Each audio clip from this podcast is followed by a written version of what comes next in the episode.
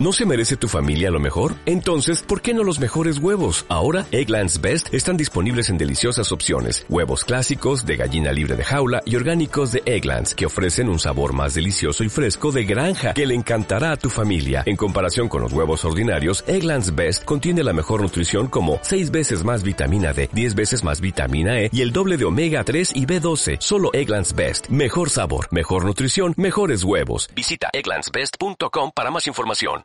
Ah, so ich lasse es, das Schabos.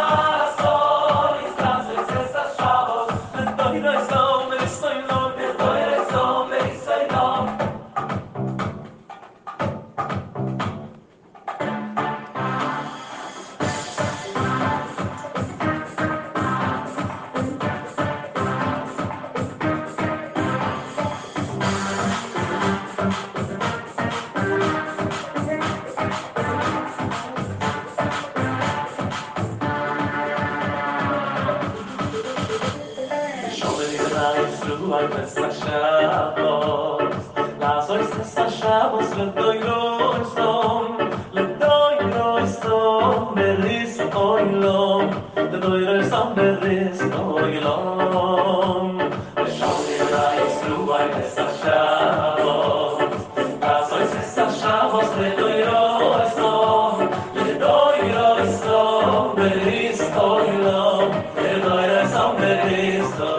Shabbat Shalom. Shabbat Shalom. Le damos toda rabá a nuestro Abba Kadosh que nos permite llegar a este momento cuando estamos en la parashá número 13. Parashá número 13, parashá Shemot.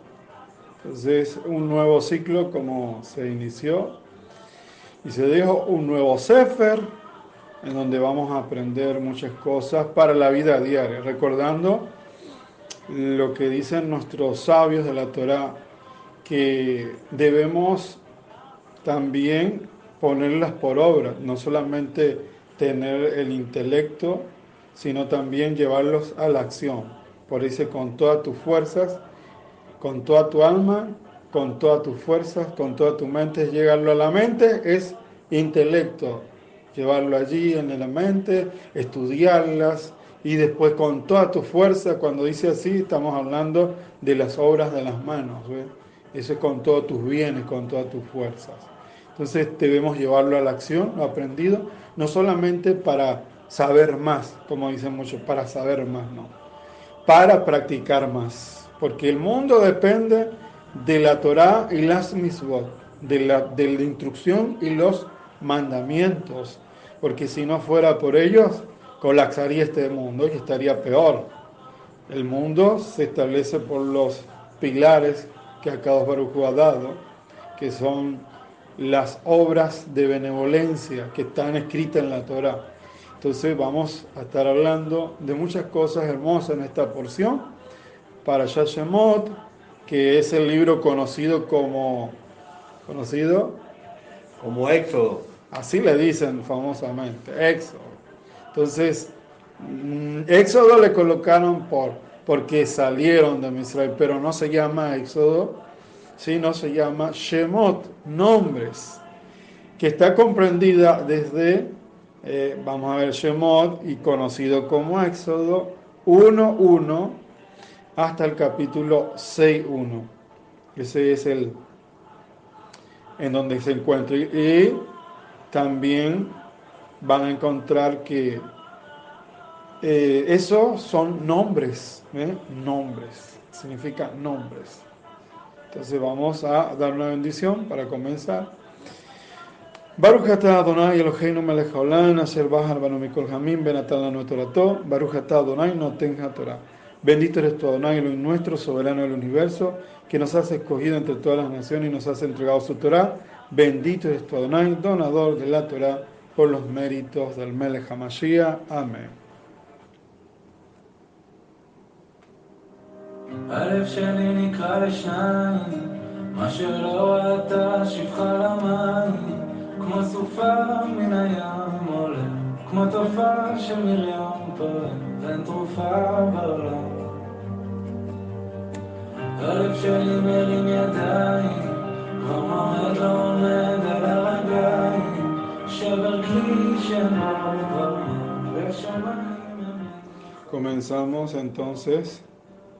como inicia nuestra porción, en Shemot capítulo 1, verso 1. Ve Shemot ben Israel, Havaim Misraima et Yaakov is ubeito Y hemos dicho, Y estos son los nombres de los hijos de Israel que llegaron a Egipto con Jacob, cada quien con su familia llegaron. Así comienza nuestra porción. Entonces está, para allá ocurre muchos años después de la historia de Joseph. En Misraim ha esclavizado, Egipto ha esclavizado al pueblo hebreo y el Parot se siente amenazado por la creciente multiplicación de los esclavos que se cuentan por millones. Por ello, y siguiendo el consejo de su vaticinio, porque Ustedes saben qué es vaticinio, ¿no? Los hijos de Israel no vaticinan, profetizan lo que tienen el don de profecía. ¿Y qué hacen los, gentiles? Vaticinian. El vaticinio viene de ellos. De por ahí viene el Vaticano. ¿eh? Vaticano significa centro de adivinación. Canus. Entonces, Vati, centro de adivinación, Vaticano. Entonces, ¿qué hizo ellos? Ellos estaban vaticinando en emitir la orden de matar a todos los Israel varones nacidos en los últimos tres años. Este, este faraón que decía no conocer la, la historia de Dios, si era conocida, pero decía no conocer, temía que el pueblo le, le arrebatara el poder a la que veía como un buen negocio mantenerlos esclavizados para desarrollar construcciones ¿eh? el imperio de Egipto. Entonces, cuando comienza la matanza de niños, la madre de un niño se niega a entregarlo y prefiere colocarlo en un canasto sobre aguas del río y confiar que Hashem sabrá cuidarlo ante tanta tragedia. Miriam, la hermana del niño, de ese niñito, sigue con la vista el canasto a lo largo de la orilla del río Mientras eso sucede, los adivinos le dicen al, paró, al faraón que aquel niño hebreo iba a ser coronado rey. Y ya está en el Nilo. Así le dijeron, ya está en el Nilo. El parot, el faraón entiende que el niño ha muerto. Ah, lo tiraron al Nilo. Ah, pues está muerto ya. Ese niño está muerto. Eso fue lo que él entendió de sus adivinos. Que aquel niño hebreo ya estaba muerto. Y calma su ira, se queda tranquilo. El niño es encontrado por la hija del faraón, que no podía traer niños al mundo de forma natural y estaba pidiendo fervorosamente a los dioses de ellos un hijo. Así que fue que Moshe, el niñito, se crió en Egipto como el príncipe de Egipto, ¿eh? famoso príncipe de Egipto de mayor, Moshe descubrió sus orígenes hebreos y comenzó a sentir empatía por su pueblo y sus hermanos hebreos. En una ocasión vio a un capataz golpeando a un hebreo y en un acto de impulso le quitó la vida al agresor. Cuando Moshe nota que esto tomará el estado público, escapa al desierto donde conoce a la hija de Itro, que es llamada Sípora, y se casa con ella. Itro era un ministro, un sacerdote, sí, un sacerdote muy importante de una religión en ese lugar. Así como Moshe se vuelve, vamos a decir, se vuelve pastor de oveja, y un día, mientras pastoreaba, se le presentó a Shen en forma de qué? De zarza ardiente le recordó que sus antepasados habían sido personas justas y le indicó que él liberaría al pueblo hebreo como lo había prometido por la ayuda de la mano de Moshe. Es bueno recordar que el texto de la Torah no es literal. ¿sí? Recuerden esto. El texto a veces hay cosas que no son literales, que si no son literarios, ¿eh? es literario y que contiene mucha simbología y muchos secretos que incluso es un código impresionante. Sí, es un código tremendo. Es tan tremendo que hicieron eh, con computadoras eh, códigos con las letras hebreas y sale cada una de las plagas que le cayó a, a Misraim. Qué impresionante. Con la tecnología hicieron códigos, tomaron texto de la Torah y cuando le dieron forma salían forma de plagas. Es tremendo, impresionante. Sí sucedió una vez, lo vimos en una noticia. Entonces vemos que, los, eh, que hay una cosa que es literaria allí, que tiene códigos que son importantes. Todo el relato ofrece símbolos de cuatro aspectos que reside dentro del ser humano. Es tremendo, ¿no? Hay cuatro aspectos dentro de esos textos importantísimos el pueblo, vamos a verlo ahí, esos cuatro aspectos que están dentro del libro de Shemot. El pueblo de Israel es el alma humana. Ese es lo que está hablando. ¿De qué habla este libro? Del pueblo de Israel. ¿Y qué representa? ¿Cuál es el símbolo que representa él? el alma humana. Moshe es la conciencia humana. Egipto es el cuerpo y sus limitaciones. Y el paró no es otro que más que el ego, por lo cual el paró ego gobierna a Egipto, el cuerpo. El pueblo Israel, el alma, está esclava de qué? De Egipto, del cuerpo. Moshe, que es la conciencia, libera al pueblo de Israel. Mira quién libera el pueblo de Israel.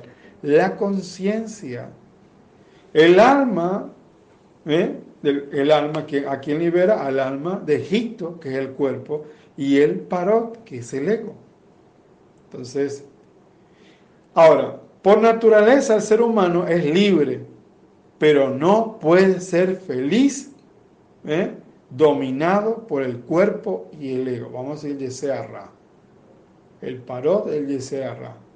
Cuando usted le deja que gobierne el parot, toma el cuerpo y tiene el alma ya atrapada. Pero cuando usted tiene la conciencia de Mashiach, como hablamos en las otras porciones, la conciencia de Mashiach, la mente de Mashiach, eso lo dice el, el que tengamos la mente Mashiach, la mente del ungido.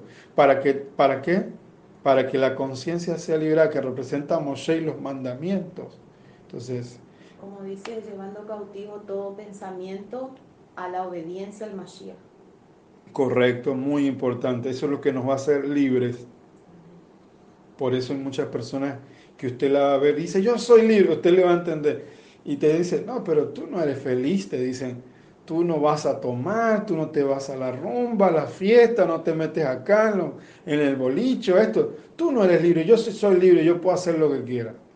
Y tú le dices a esa persona, bueno, te voy a dar una tarea, vamos a ver si eres libre deja de fumar, deja de tomar, aunque sea por un mes.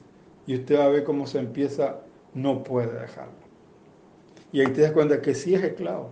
Ellos dicen, yo soy libre. Y tú dices, pero deja ese vicio. No puedo. Entonces no eres libre. Es una falsa libertad, que libertinaje. Entonces no es libertad, sino libertinaje.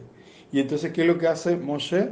Libera al pueblo de Israel, que es el alma, de Misraim el cuerpo y de Paró del ego. Por naturaleza entonces el ser humano es libre, pero no puede ser feliz dominado por el cuerpo y el ego. Nuestra Neshama, pueblo de Israel, se vuelve esclava del guf. ¿Qué es el guf? El cuerpo. Ego. Cuando no reconocemos nuestra espiritualidad. En Misraim, en Egipto, el pueblo hebreo gozó muchísimos años de abundancia material y se olvidaron de la parte espiritual. Ahí está el problemita. ¿Qué, fue lo que empezó a, obtener allí? Lo que era lo material. Y se olvidaron de lo espiritual. Y por ello cayeron en la esclavitud del cuerpo y sus limitaciones. Recuerden que Misraim viene del del hebreo, es una palabra hebrea, Misraim, que representa estrechez, limitación, la casa de la estrechez, de las limitaciones. Entonces ahí podemos ver que cayeron en una esclavitud por volverse materialistas. Nuestros actos y palabras no son lo más importante. Es la conciencia detrás de ellos lo que finalmente genera eventos en este mundo. Cuando creemos que lo espiritual está escondido de lo material, cuando nos enfocamos solo en lo que perciben nuestros cinco sentidos y olvidamos que todo en este mundo es un reflejo del mundo espiritual, caemos en la trampa del ego y sus deseos egoístas. Sucede que perdemos conexión al no recordarlo, en cambio cuando tenemos presente y recordamos cada día, lo grabamos en nosotros de manera profunda, en nuestro corazón. Apreciar lo que nos rodea, nuestra vida, todo lo que nos pasó, la persona que nos ayudaron a llegar hasta aquí, nos hará florecer, nos, nos permitirá no olvidar y ser agradecidos. Entonces muchas personas empiezan y, comienzan su libertad y estaban en los vicios, en las drogas, en, los bares, en cualquier cosa mala, hasta en prostitución, y después que están libres, ¿qué viene el ego? Se olvida de quién le enseñó la Torah.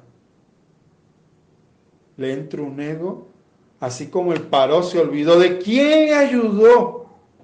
¿Quién ayudó a Misraim a salir adelante económicamente y que, y que la cosa de la hambruna? Se olvidaron de Joseph. Joseph representa la ayuda, la bondad. Pero qué mal agradecido que son. El canal de la bendición y se olvidó. No, no, no sé quién es. Después que llegaron a lo alto, después que tenían toda la economía, la mejor tecnología en, en, la, la abundancia estaba allí por los hebreos. Entonces, ah, no, no sé quiénes son esos. ¿Quién te conoce? ¿Quién conoce a Joseph Hassadi? No, no, no sé quién es.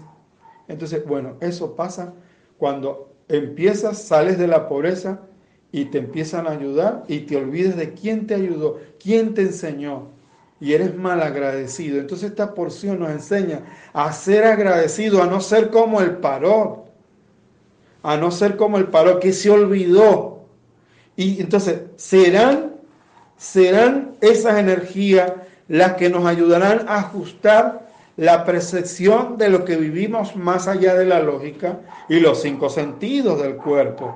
Cada vez que uno que olvidamos esta parte intangible, le damos poder al ego y caemos en la esclavitud.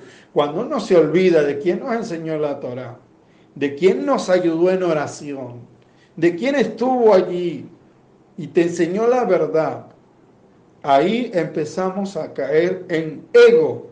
No, yo, porque yo soy sabio, porque yo soy... ¿Cómo llegaste? ¿Cómo conociste la verdad? No te dejes llevar solamente por los cinco sentidos de la lógica del cuerpo. Cada vez que olvidamos la parte espiritual, le damos poder al ego y ahí quedamos esclavizados. El pasado Shabbat leímos la última porción de Bereshit y hoy comenzamos un periodo de seis semanas que se llaman Shobabim. Siempre les digo, en, bueno, en un año bisiesto agregamos dos semanas más.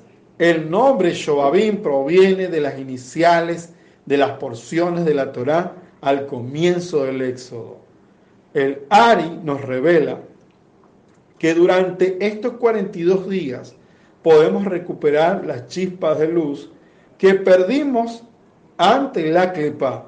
Tenemos oportunidades más importantes para limpiar nuestros vasos, especialmente al nivel yesod, pecados relacionados en el sexo y más. Entonces, este, esta porción que se inicia ahora hasta ver hasta el periodo de seis semanas, ¿eh? que yo había que le dije Shemot, y comenzamos, ¿ve? Bairá. Entonces ahí vamos, ¿ve? Entonces ahí vamos agarrando esa fortaleza. ¿Para qué? Para salir de estas, estos problemas, pecados sexuales. Y eso es el canal de todas las bendiciones, recuerden eso. ¿Qué podemos hacer? Hacer ayunos de comida diurnos o ayunos del habla, ¿ve? Un día no habla con nadie. Se dedica nada más a estar ahí con el Abba y no habla con nadie. Pero ese es un, un voto que se hace por la purificación. A, a mucha conciencia, pues no se puede después.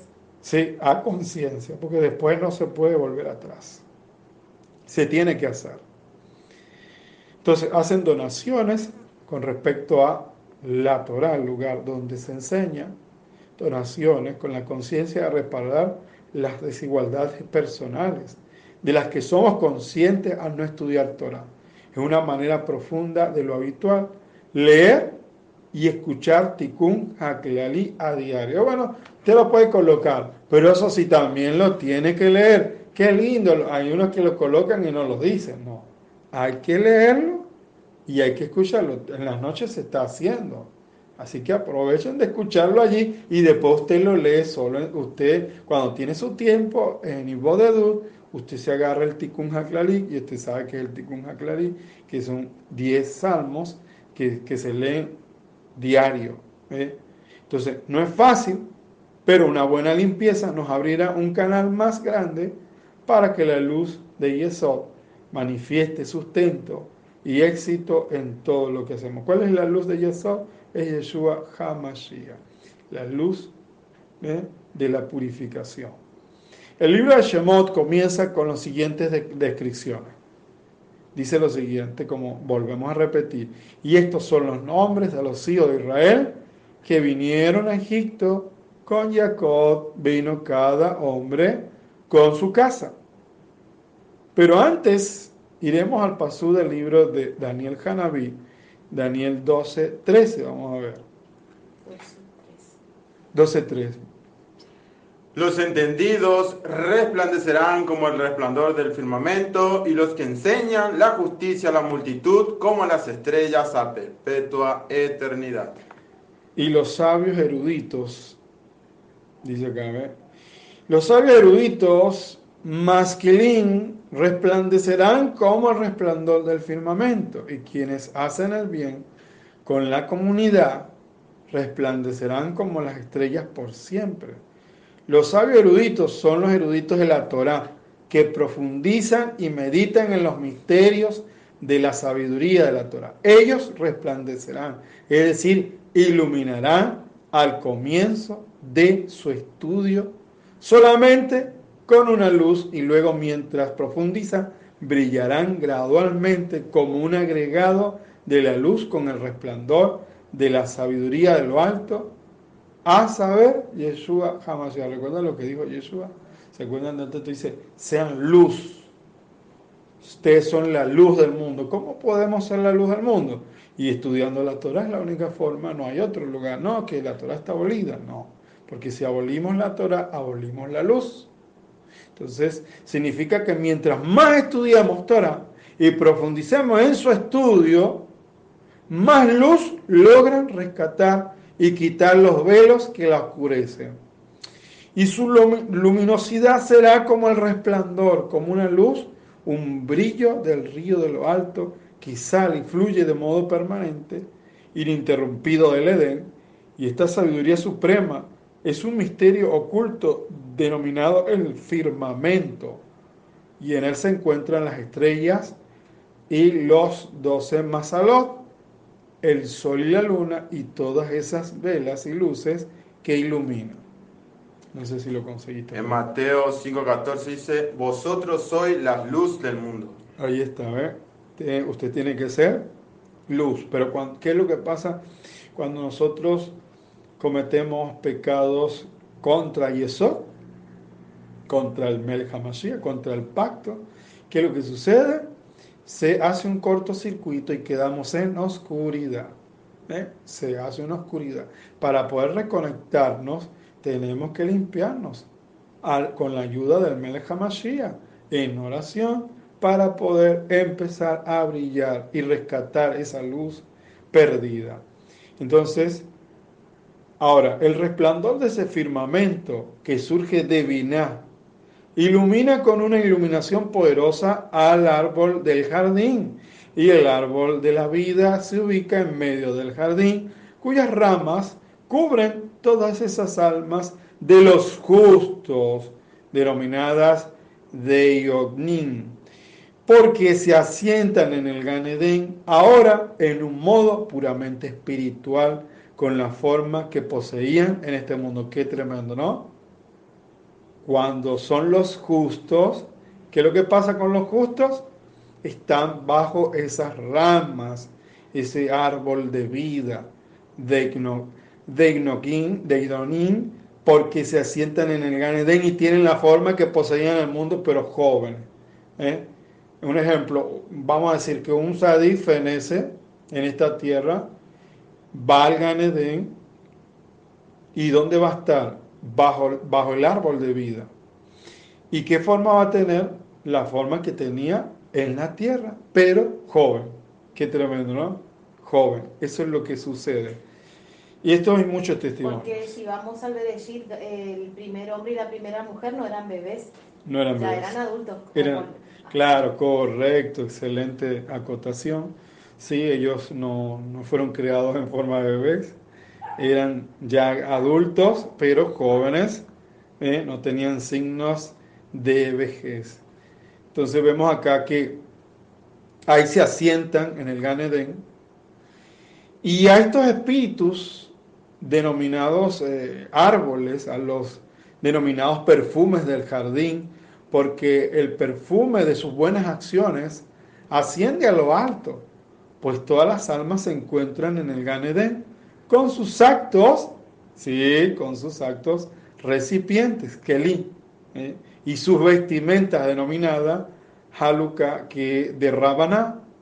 Y debajo de ese árbol del jardín y a su sombra se protegen todas las Hayot Hasade, que literalmente los animales de campo, en referencia a los malachim, denominados Hayot Hakodes, que se encuentran debajo y disfrutan de la sombra que los protege. Y todos los pájaros del cielo, que son otros justos, mire qué tremendo es. Todos los pájaros del cielo que son otros justos de menor nivel espiritual, quienes no lograron perfeccionar sus actos hasta tal nivel, de igual modo que habitan debajo de esas ramas. Hay justos que no se, no se como dice, no conocieron mucho la, la Torah, pero también hay sombra para ellos. Sí, Señor, hay sombra para todos aquellos que lo poquito que sabían de Torah y lo aplicaron, eso poquito que sabían, entonces hicieron todo lo posible para cumplirlo. No sé si tienes por aquí algo. Bueno, entonces vean todo esto hermoso que hay en el Gan Eden. Ahora, ya como leímos, eh, la luz del fruto del árbol que proviene del resplandor del firmamento y que ilumina al árbol, le otorga vida a todas las ramas. Su existencia, la de este fruto, es por toda la eternidad. Eso está en, en revelación, esto yo no se lo estoy inventando. Todo lo que yo le estoy hablando está escrito. ¿eh? Está escrito. En Revelaciones se, se habla de este árbol que da 12 frutos, que tiene unas hojas que son para sanidad para las naciones, para aquellas que se adhieren a la Torah. ¿eh? Es la Torah viviente. No sé si lo tienes por allí. Se encuentra en Revelaciones, Apocalipsis 22, 2, y dice, en medio de la calle de la ciudad y a uno y a otro lado del río estaba el árbol de la vida que produce 12 frutos dado cada fruto en su mes correcto, y las hojas del árbol eran para sanidad de las naciones. Doce frutos para cada mes. Entonces, la luz del fruto del árbol, esto yo no sé, como ya le dije, no lo estoy inventando, proviene del resplandor del firmamento y que ilumina el árbol, le otorga vida a todas las almas. Su existencia, la de ese fruto, es por toda la eternidad porque crece sobre el árbol de la vida. Y el otro lado no mora sobre este fruto, sino que reside sobre el mismo exclusivamente al lado de la Kedushá. Bienaventurada la porción de esos justos que degustan de ese fruto al ocuparse y profundizar en los misterios de la Torá, ellos viven y existen por toda la eternidad y ellos son denominados sabios eruditos, masquilín y justos, ellos viven en ese mundo, ¿sí? En ese mundo, ellos viven en el mundo venidero. ¿eh? Ellos viven en este mundo y ellos viven en el mundo venidero. Y si bien el sentido llano de esta enseñanza es que ellos viven en este mundo y vivirán en el futuro Olanaba.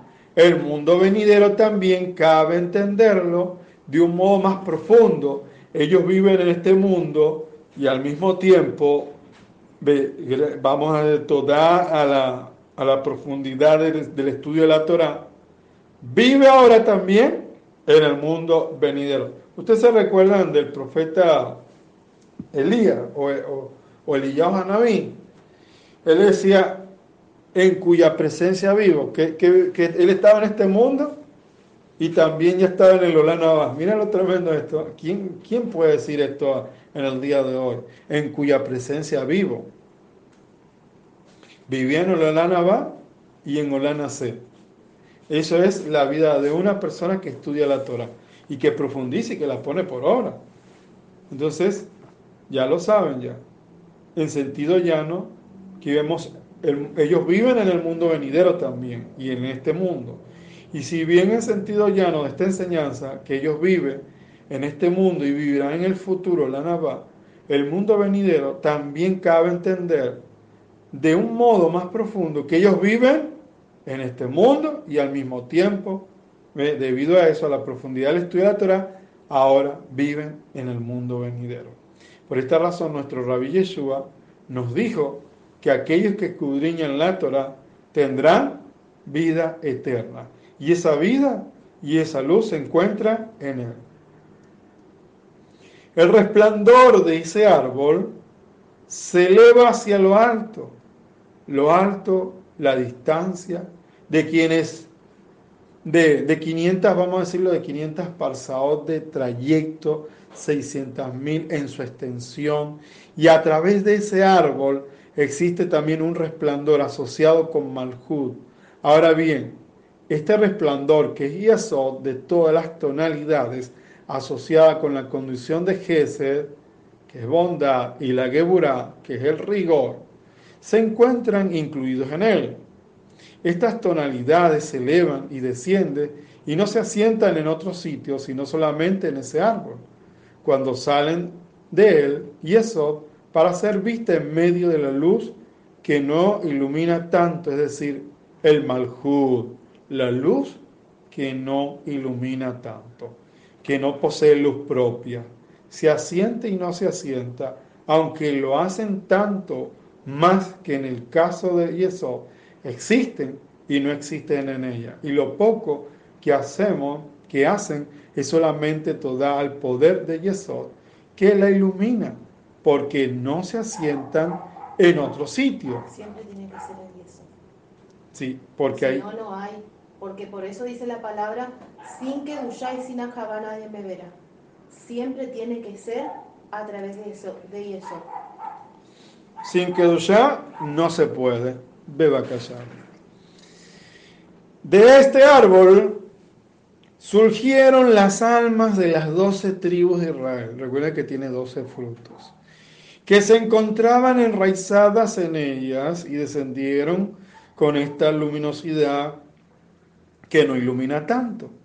Como se ha dicho, la Shejina al interior del exilio, la Shejina al interior del exilio de Misraim, junto con las innumerables, los innumerables campamentos de Malachim supremos, tal como está escrito, y estos son los nombres de los hijos de Israel que vivieron en Misraim con Jacob, vino cada hombre con su casa.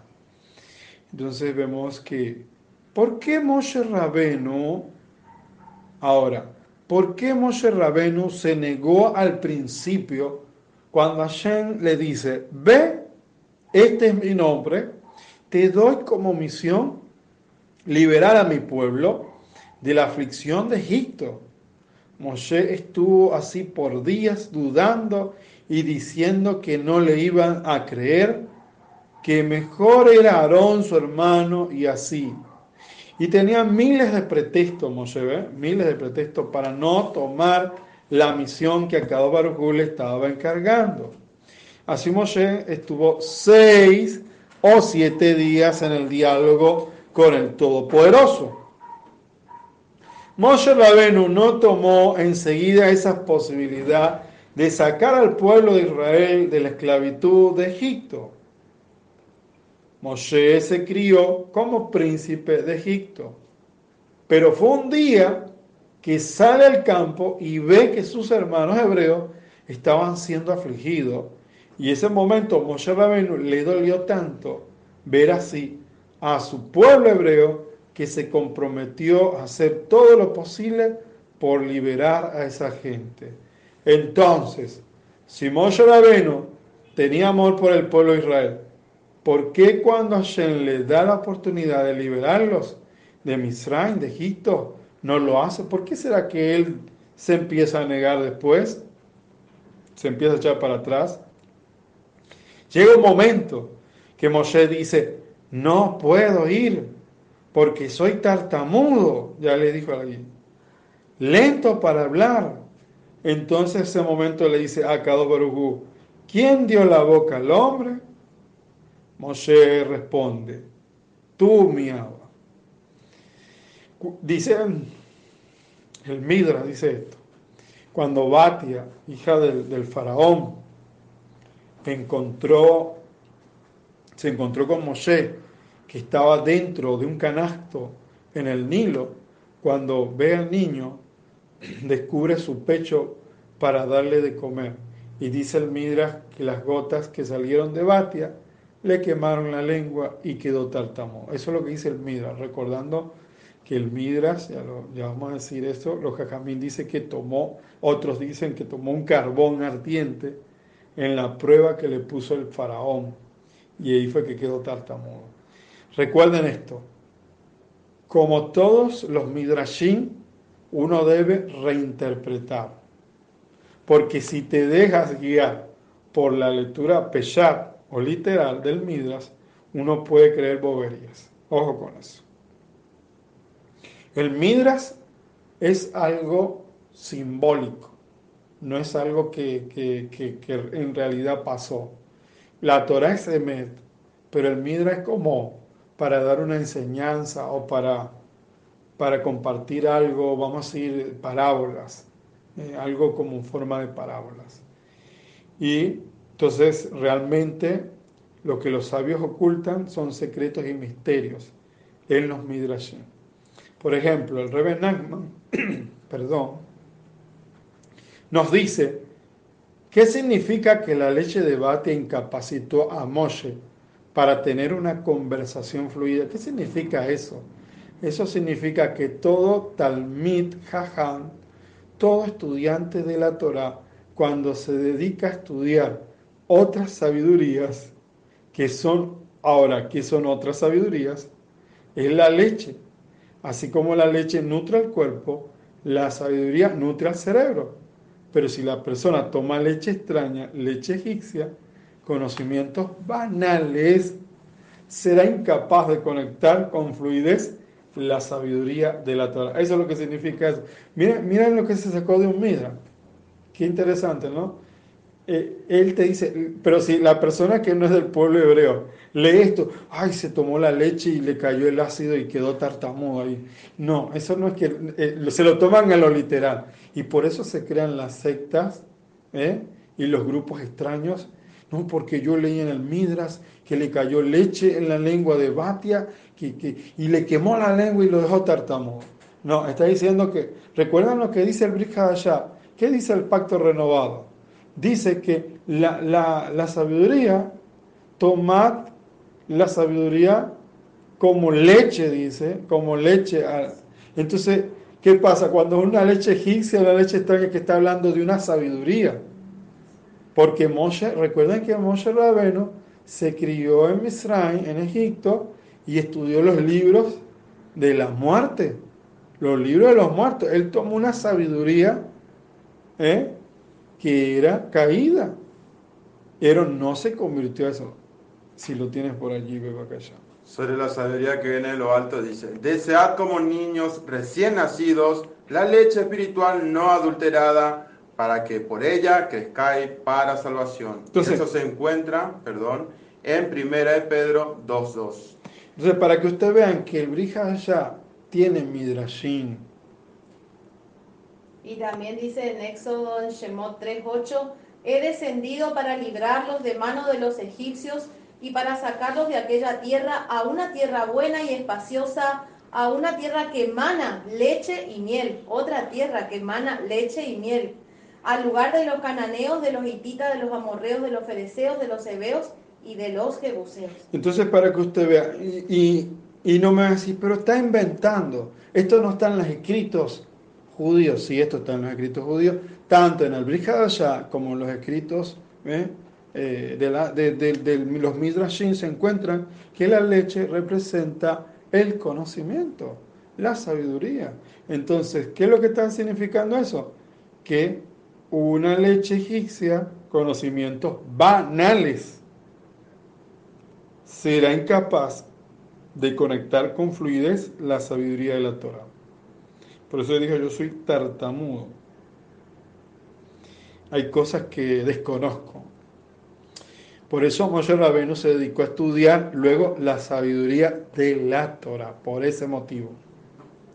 Tal como el Rashaul, el que es llamado Pablo para que me entiendan. Pero cuántas cosas eran para mí ganancia, las he estimado como pérdidas por amor del Mashiach.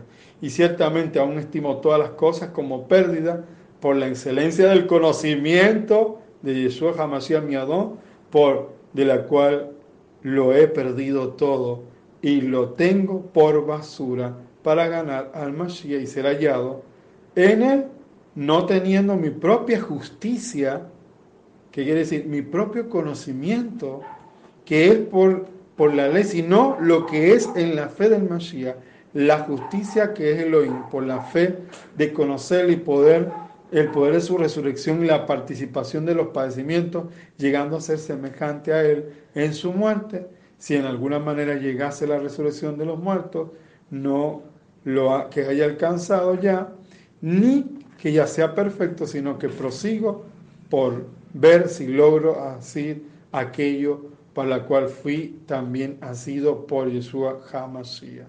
Filipenses 3, 7 en adelante. Eso es. Entonces, ¿qué vemos allí? Que él no está desechando la Torah. Él lo que está desechando ciertos conocimientos que no ayudan o ciertos conocimientos banales. ¿Qué hace la, qué la cristiandad acá? La cristiandad agarra y dice, mira, ve, toma por basura los conocimientos de la Torah. Eso es una blasfemia, ojo con eso. Aquí no está hablando de que tomó por basura los conocimientos de la Torah. ¿Por qué? Porque esto es una mentira. Porque honra a tu padre y a tu madre viene la Torah. Entonces, si usted toma por basura eso, usted es un demente. Las, las leyes de los hombres, que eran una carga pesada y difícil de llevar. Leyes de hombre que no tenían sentido. Un ejemplo, les puedo poner un ejemplo. Habían unos, eh, unos malvados en Israel que eran tan malvados que, que el Shabbat, que el Shabbat eh, determinaron hacerlo sin luz. Esos son mandamientos de hombre que son muy malos. Y lo dice en, Totalmente ajeno a las escrituras. ajeno a las escrituras. ¿Y sabe qué hicieron estos hombres? No, en Shabbat no se prende fuego. Claro, en, de- en- durante el Shabbat no se prende fuego, pero eran tan inventadores de, mandamientos extraños que incluyeron un grupo, y eso lo dice el Jumás, ¿eh? lo dice el Jumás en los comentarios, dice que hay un grupo eh, de, personas que estaban en el pueblo de Israel que de- decidieron pasar el Shabbat en oscuridad, directamente en oscuridad, y no, no cantaban, se quedaban a oscuras y se miraban las caras allí y no hacían nada. Eso ya es un extremo, eso no está en la Torah. Esos son agregados. Y eso es lo que, lo que el Rashaul habla. de cosas que toma por, por, por basura, cosas que no tienen sentido, que no están en la Torah, porque hay cosas que no son de Torah, pero que ni siquiera son barreras, ni siquiera. Eso no, eso no, ni siquiera es una barrera. Entonces, eso es lo que está hablando acá. Conocimiento, ¿qué, ¿cuál fue el conocimiento que desechó Moshe Rabeno? Los conocimientos egipcios, los libros de los muertos, eso aparece en el de allá.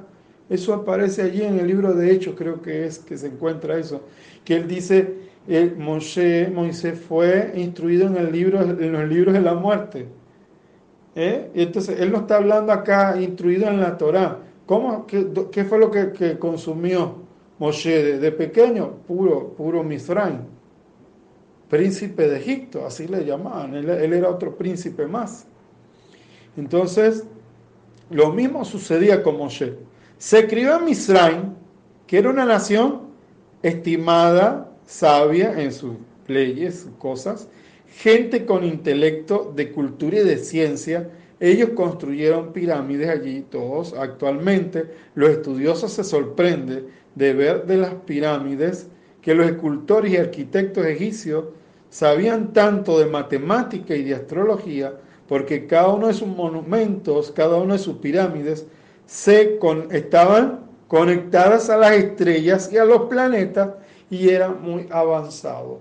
Recordando que una vez yo les enseñé que ellos usaban la aritmética cuadridimensional, que era eran por los espíritus malignos que le enseñaron. Ellos tenían una tecnología muy avanzada.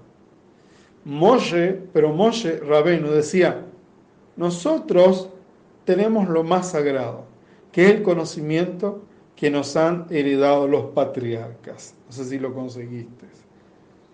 Si lo consigues, después me, avisas. Entonces, ¿por qué es bueno decir dónde está? ¿Por qué? Porque así no se dice, se está inventando. No sale, eso es mentira. Entonces, ahora, tenemos un comentario que nos dice que esa incapacidad en el lenguaje de Moshe Rabeno tenía que tenía le sirvió bastante porque cuando se dedicaba a enseñar Torah, al hablar de Torah, cuando a Baruj le daba que hable el mensaje de él, si, eh, de él, si, si habla era fluida, su habla, mejor, su habla era fluida.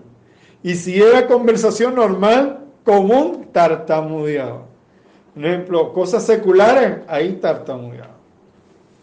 Hechos 7:22. Eh, la versión esta dice, de esa manera Moisés fue instruido en la sabiduría de los egipcios y fue un hombre poderoso en palabras y hechos. Esa versión dice así. No sé qué versión tienes tú, Yosa. Hechos 7:22. Entonces vemos allí que él cuando hablaba cosas banales o cosas del mundo, dice que tartamudeaba, por eso es que se asombraban cuando lo cuando, cuando él hablaba fluido, decían, no, este no es él, esto es de, de Akados Barujú, porque está hablando fluidamente sin tartamudear. Por eso los hijos de Israel sabían que cuando Moshe hablaba, por mandato de Hashem para hablaba fluidamente. Hasta ese momento Akadosh Baruj no había dado a conocer su nombre a los patriarcas. Él se daba a conocer con el nombre de Shaddai. Es, en nuestro pueblo hay una alhaja que dice que los nombres sagrados de Akadosh Baruj se pronuncian cuando hay lectura de la Torah, tefilá, lectura de Teilín, pero mientras no se está haciendo, ¿ve? pero mientras no se esté haciendo algo de reverencia, reverencial, decimos Hashem, Abba, Kadosh, Adon, Adonai. Cuando no lo estamos diciendo en lo común, en una conversación de chiste, porque ahí está el problema de muchos mesiánicos que dicen el nombre cuando están en el baño, cuando están diciendo chistes. En conversaciones banales. Conversaciones banales. Eso es un grave error tratar de vocalizarlo. Como leí en Hechos 7:22, habla de que Moshe eh, estuvo instruido en la sabiduría egipcia. y eh, tenían un ídolo de la sabiduría que no podemos mencionar su nombre, que este eh, dios, por así decirlo, egipcio de la sabiduría, la luna, las artes, la escritura, el arte, la ciencia y los muertos. O sea, él fue instruido en todo eso, esa es la sabiduría egipcia a la que se refiere el libro de los hechos. Impresionante, allí aparece. Lo sabía, eh, creo que el libro de Hechos lo escribió el que es llamado Lucas. Ese, sí, él fue el que escribió, también le llamaban eh, Teófilo. sí, a él le llamaban Teófilo. O amado Teófilo. Así dice la Reina Valera, a que se rían un rato. Pero eh, ahí lo dice bien claro, él sabía bien claro de dónde había adquirido primeramente la sabiduría Moshe, pero esa fue la que tomó por basura. Como el Rashaul tuvo varias sabidurías y hay una que la tuvo que desechar y tomar la verdadera sabiduría. No desechó la Torah, ojo con eso. Entonces ya sabían que hablaba fluidamente era por qué, porque él estaba usado por Hashem. Ahora, como ya les dije, un consejito. En nuestro pueblo Israel no se pronuncia el nombre por cualquier cosa. Mientras no esté haciendo algo reverencial o cuando no estamos orando, todo bien. Decimos Abba, como lo dijo el Mashiach, Abba Kadosh. Por eso no podemos escribir o pronunciar en cualquier momento o en una escritura que no es sagrada. Un ejemplo, agarrar tus anotaciones y poner el nombre por todos lados y después esa libreta está tirada en el piso. Eso no se hace. Hay que tener mucho cuidado. Hay unos que lo colocan en remeras o como franelas y después cuando esa franela, esa ropa se tira, la tiran a la basura y ahí está el nombre de, de cuatro letras de cada Barujú. Y eso es una cosa que es peligrosa. Hay unos que lo, lo pintan en la pared, ay, lo vamos a colocar en la pared de un lugar y colocan el nombre y después lo borran y después le tiran algo y después se llena de barro. Eso hay que tener mucho cuidado. Tengan cuidado. Entonces por eso no lo podemos escribir en cualquier lado. Entonces vamos a ir a el siguiente. Dice el 2 y Rubén, dice Rubén, Simón, Leví y Yehudá. Entonces va a ir nombrando todos los nombres. Entonces aquí vemos ahora el 3, 13 al 14. Isahar, Zebulún y Benjamín, Dan, Nestalí, Gad y Asher. Y eran todas las personas descendientes del tronco de Jacob, 70 almas, incluyendo a Joseph, que estaba en Egipto. Eran todos ellos. Ahora vamos a ir. Dice, cuando le, le están hablando a Moshe, Moshe replica ante Elohim diciendo, he aquí que yo voy a los hijos de Israel, a todos esos hijos que se nombraron. Y les digo que, el- que Elohim, que el Elohim de sus padres me ha enviado a ustedes. Y si ellos me dicen, ¿cuál es su nombre? Shemot, ahí está la, la frase. ¿Cuál es su nombre? ¿Qué les digo? ¿Qué les voy a decir? ¿Qué, qué voy a hablar allí? Y ahí comienza y después él le dice, él le respondió, Elohim le respondió, yo soy el que siempre seré. Y le dijo, así dirás a los hijos de Israel, el que es, será, me mandó con usted. Mira, tremendo esto, ¿no? El que era, el que es y el que será. Me mandaron con usted. Mira que, que le digan a ustedes. ¿Y de, de quién, a quién tú le sirves? Del que era, el que es y el que será.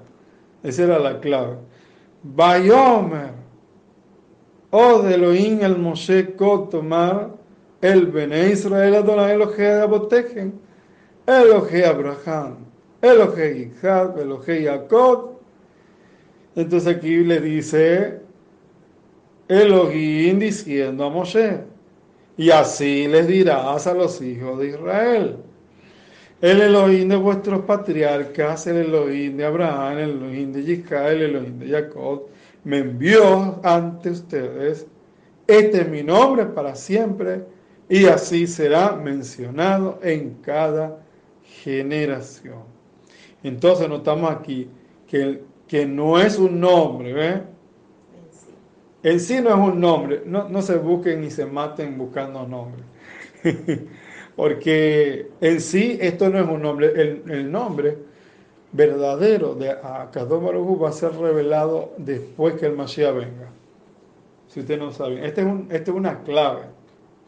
Este nombre, vamos a ponerlo, este, este atributo de, de, misericordia es una clave. ¿Cómo se presenta Akadosh Baruj ante Israel? con el atributo de misericordia, del nombre de cuatro letras. Por eso es que aparece así. Y entonces yo seré el que seré. ¿Sabe a qué se, a qué se parece esto en el Brihad allá? Al nuevo pacto renovado, en donde dice que justamente yo tendré compasión de quien yo tendré compasión. Así es sencillo. Yo tendré compasión de quien, a quien yo quiera tener compasión. Entonces, Así le dijo. Entonces no está hablando de, si notamos bien, si, si analizamos esto, notamos aquí que este no es un nombre en sí, sino que esto habla de poder y la omnisciencia del Todopoderoso, el pasado, el presente y el futuro al mismo tiempo, y es un atributo. Eso es lo que está hablando aquí. Qué, impresionante. Y en toda la palabra sale, su nombre durará por todas las edades. Qué impresionante su, eh, eh, su atributo. Moshe le pregunta a, a su nombre, pero el Altísimo le responde, Eye, está oculto. Eh, ¿Lo conseguiste?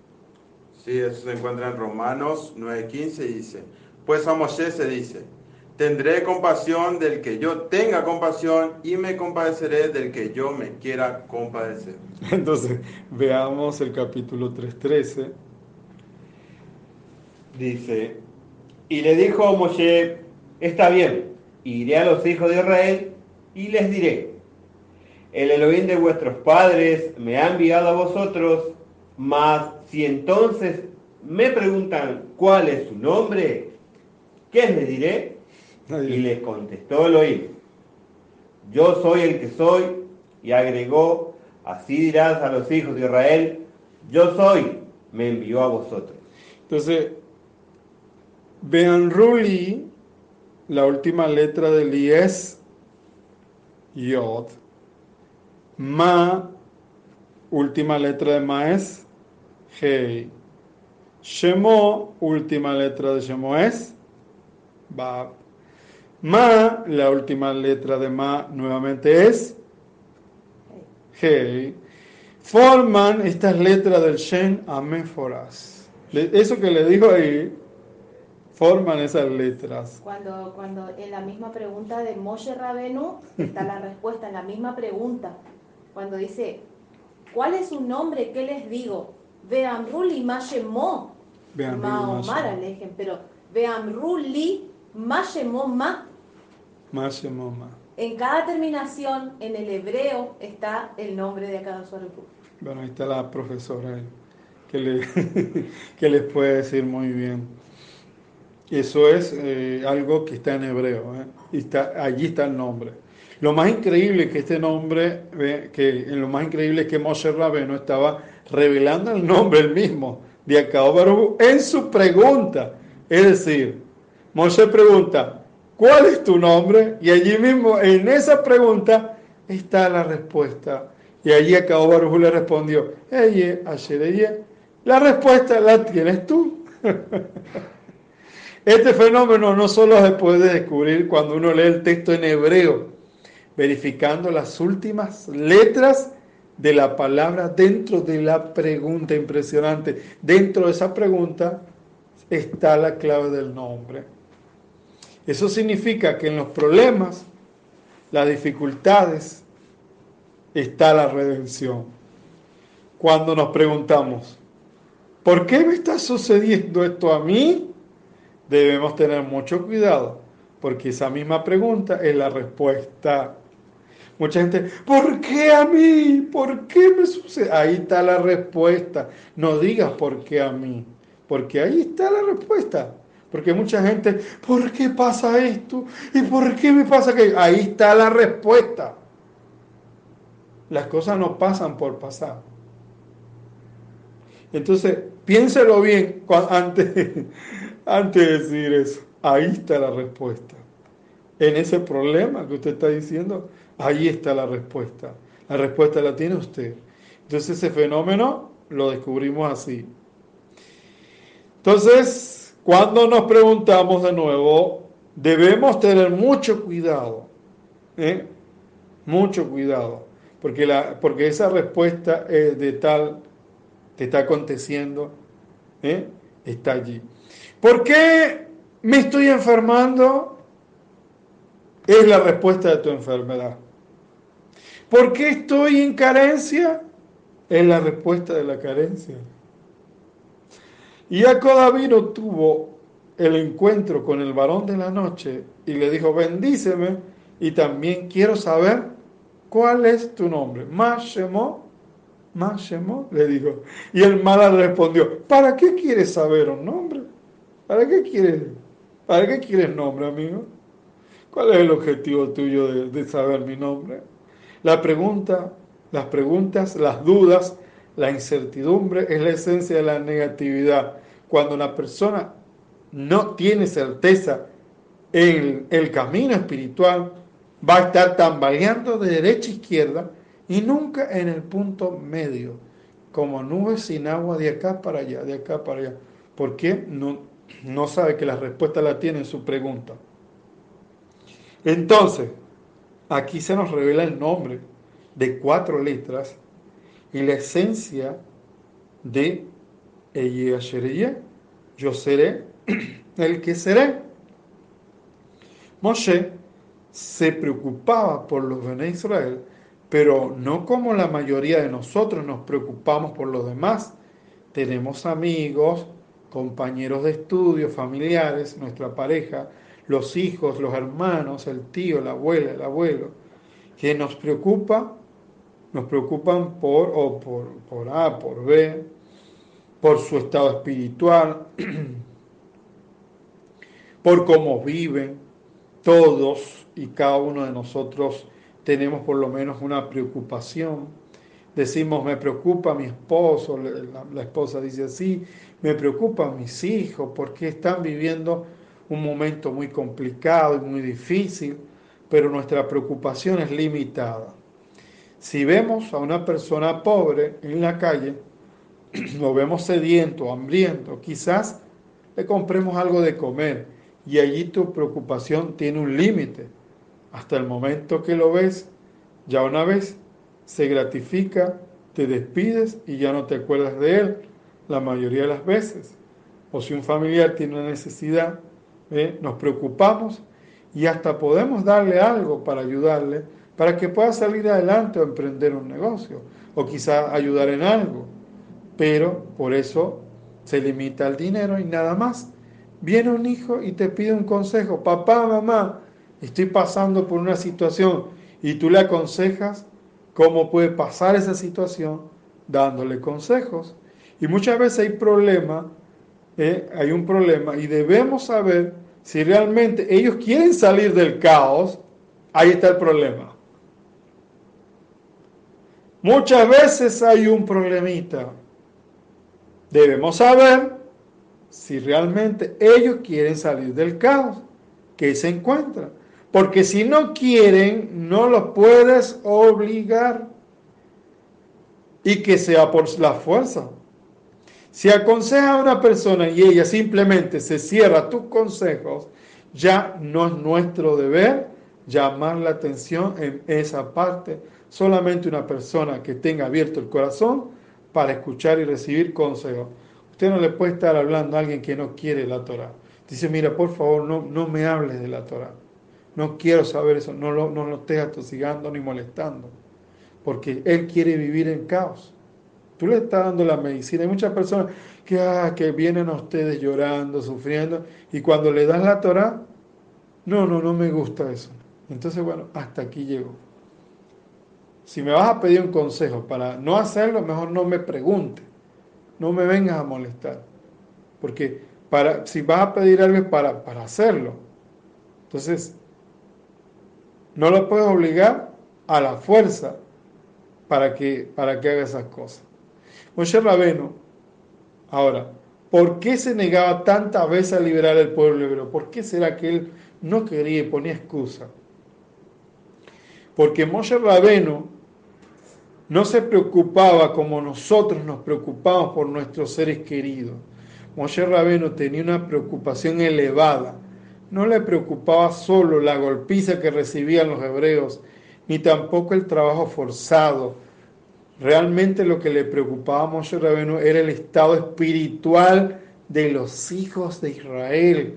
Él le interesaba el estado espiritual de los hijos de Israel.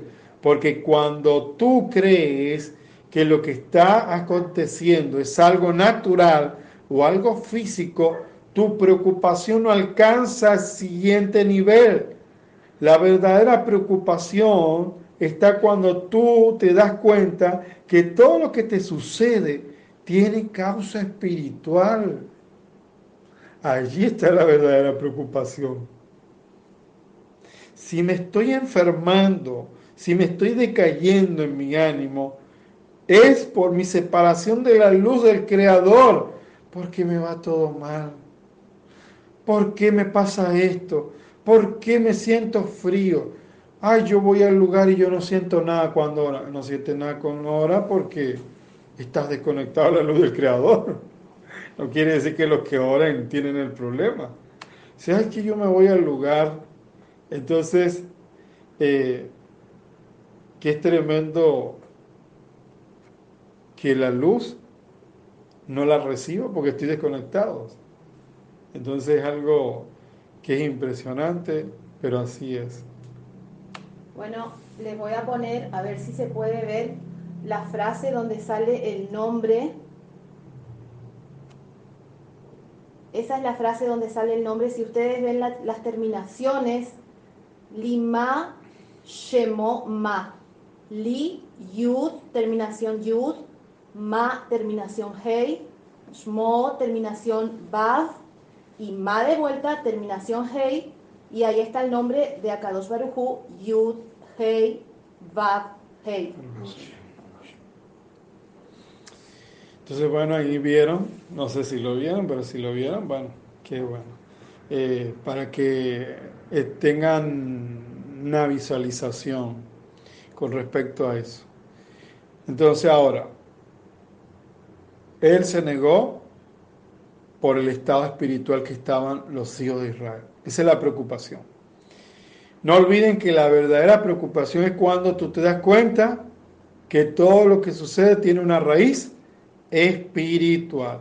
Si me estoy enfermando o me estoy decayendo o mis ánimos se vienen abajo o entro en depresión, es porque tengo una separación de la luz del Creador, no por lo que está aconteciendo alrededor. No, es porque hay algo espiritual que me está sucediendo. Cuando Moshe Rabeno se negó, lo que intentaba decir es que él veía un problema que iba más allá de la esclavitud física. Yo veo que los hebreos están esclavizados mentalmente, eso es lo que veía él.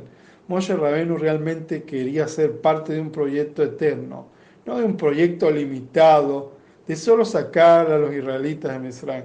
Eso es más o menos, hay, hay, vamos a decirle, hay sectas judías, sí, hay sectas judías que ven esto limitado. Ah, sí, la historia, sí, de Moshe, le sacó de Egipto, los llevó a un lugar, cambiaron de tierra, la independencia de Israel, y ahí se quedaron.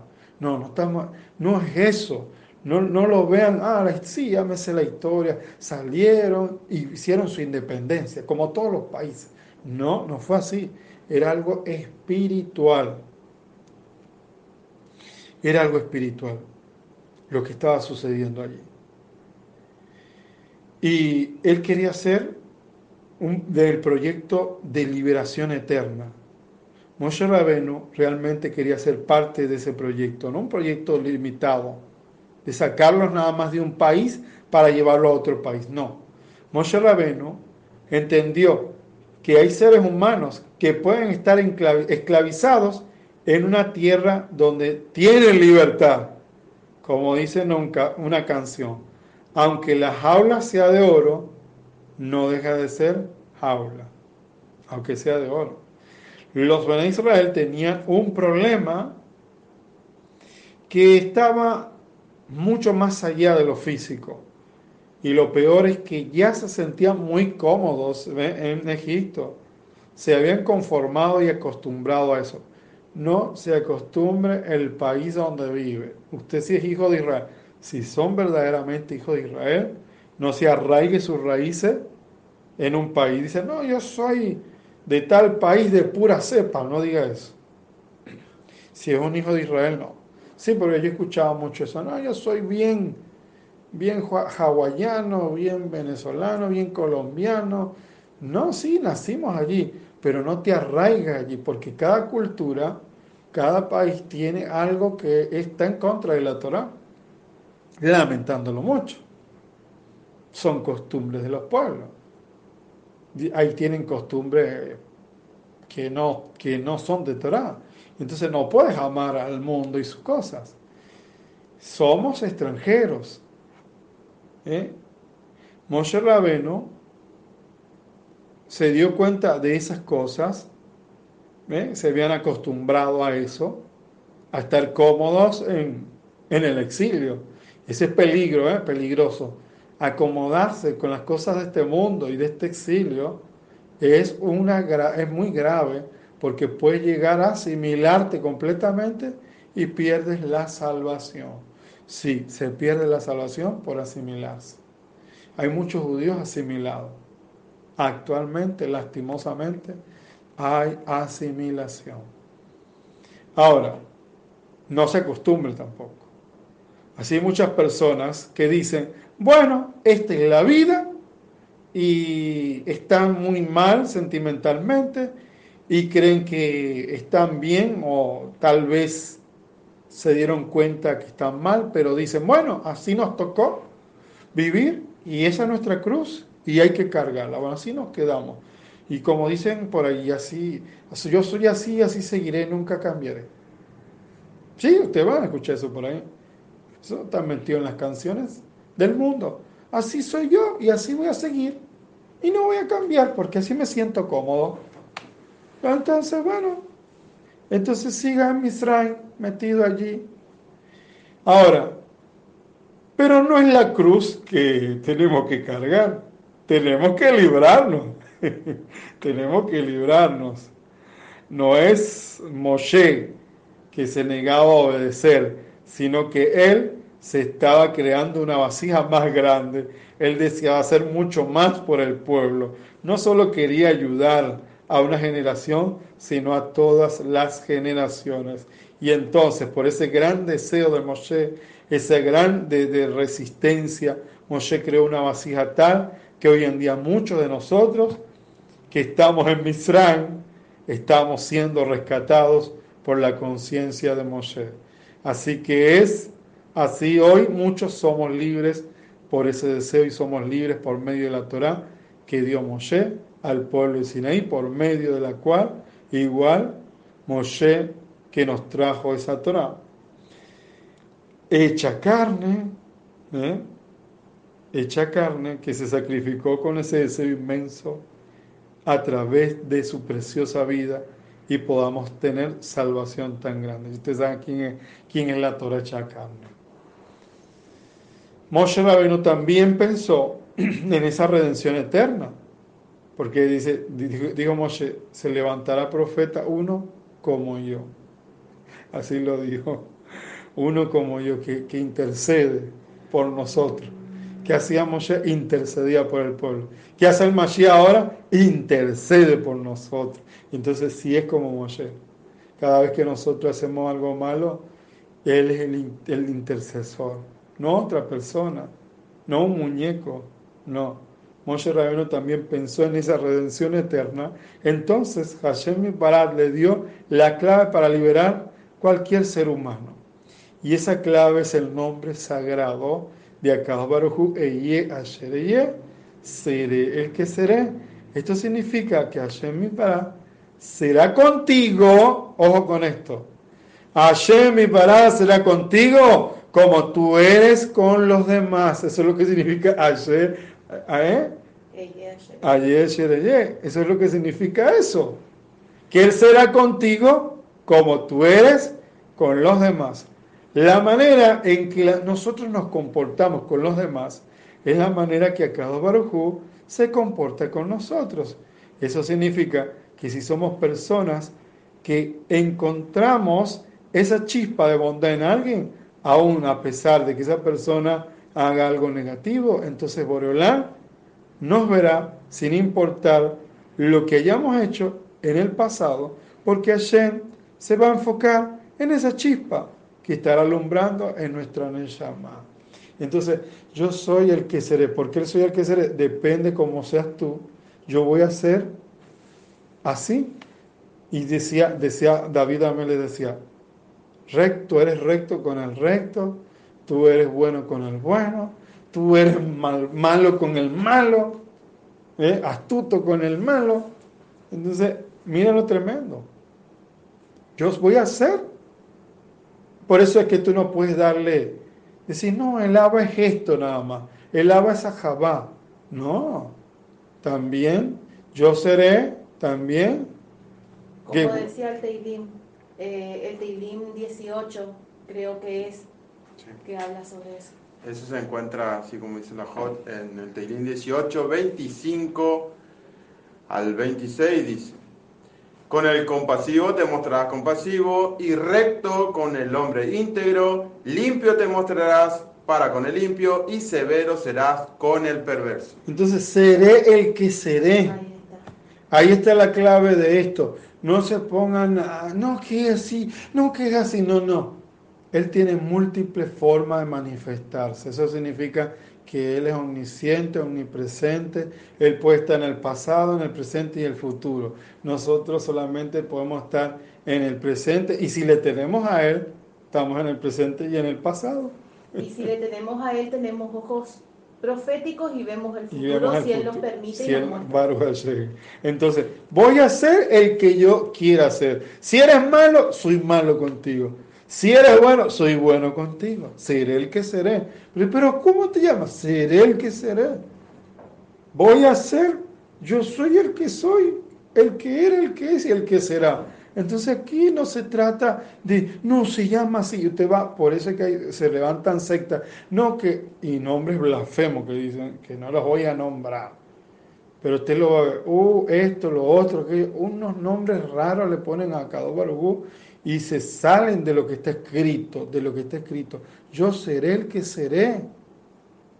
Y se acabó. Entonces, significa que Hashem Bará, no se olviden de esto, será contigo como tú eres con los demás. No se olvide de eso. Significa que si somos personas que encontramos esa chispa de bondad en las personas malas, a pesar de que tienen algo negativo, entonces también va a encontrar algo bueno en nosotros. Si los israelitas estaban en un nivel número 49 de negatividad, ¿cómo fue posible que se haya sido libertados en, en tan corto tiempo? Lo que permitió la redención de Misraim, en, en Misraim se manifiesta en los hebreos y fue que Boreolam mirará la parte del alma de los israelitas la parte que está en el interior de cada persona y que nunca se deteriora, la parte que nunca se ensucia a pesar de las acciones negativas de un individuo. La redención llegó porque Akadosh Barujú no se concentró en la persona que estaba en el nivel número 49 de negatividad, sino en la parte del alma de esa persona que no se daña, la parte perfecta que cada uno tiene, cada uno de nosotros tiene. Como hemos estudiado, el ser humano tiene cinco niveles del alma, ¿no se acuerdan? Los cinco niveles del alma. El quinto nivel del alma se llama Yehidá, que tiene la palabra Ihud, que es unificación. Cada ser humano tiene esa parte que nunca se daña. Eso nunca se daña. Entonces, ¿qué Yehidá? Para que. Entonces, ah, es tremendo, ¿no? Los Bene Israel estaba en un nivel de número 49 de Tumá. Prácticamente imposible sacarlos en tan corto tiempo. Los Bene Israel en Egipto estuvieron esclavizados 210 años. Y estos 210 años bastaron para que ellos estuvieran en un nivel número 49. Si ellos hubieran descendido al nivel número 50, ya no podrían ser rescatados porque se hubieran fusionado con las 70 naciones del mundo. Qué tremendo, ¿no? Si ellos no buscaban, no se arrepentían, llegaban a ese nivel, no iban a ser rescatados y se iban a asimilar. Por eso no podemos asimilarnos a las costumbres de esto y la costumbre de lo otro sin saber lo que estás haciendo. Debemos seguir la cultura, la cultura que viene de arriba. Nosotros tenemos nuestra cultura que viene de arriba. Entonces le damos toda rabá a cada por permitirnos llegar en este momento, esperando que sea de bendición para todos ustedes. Baruch Adonai Elohim melech haolam, Asher natan lanu et Toratot, Torah emet v'chayot lan natan betujeno, Baruch Adonai noten Torah.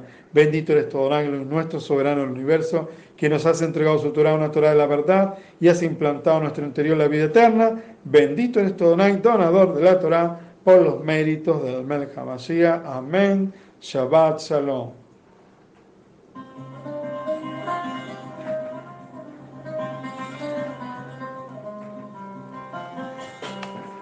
用什么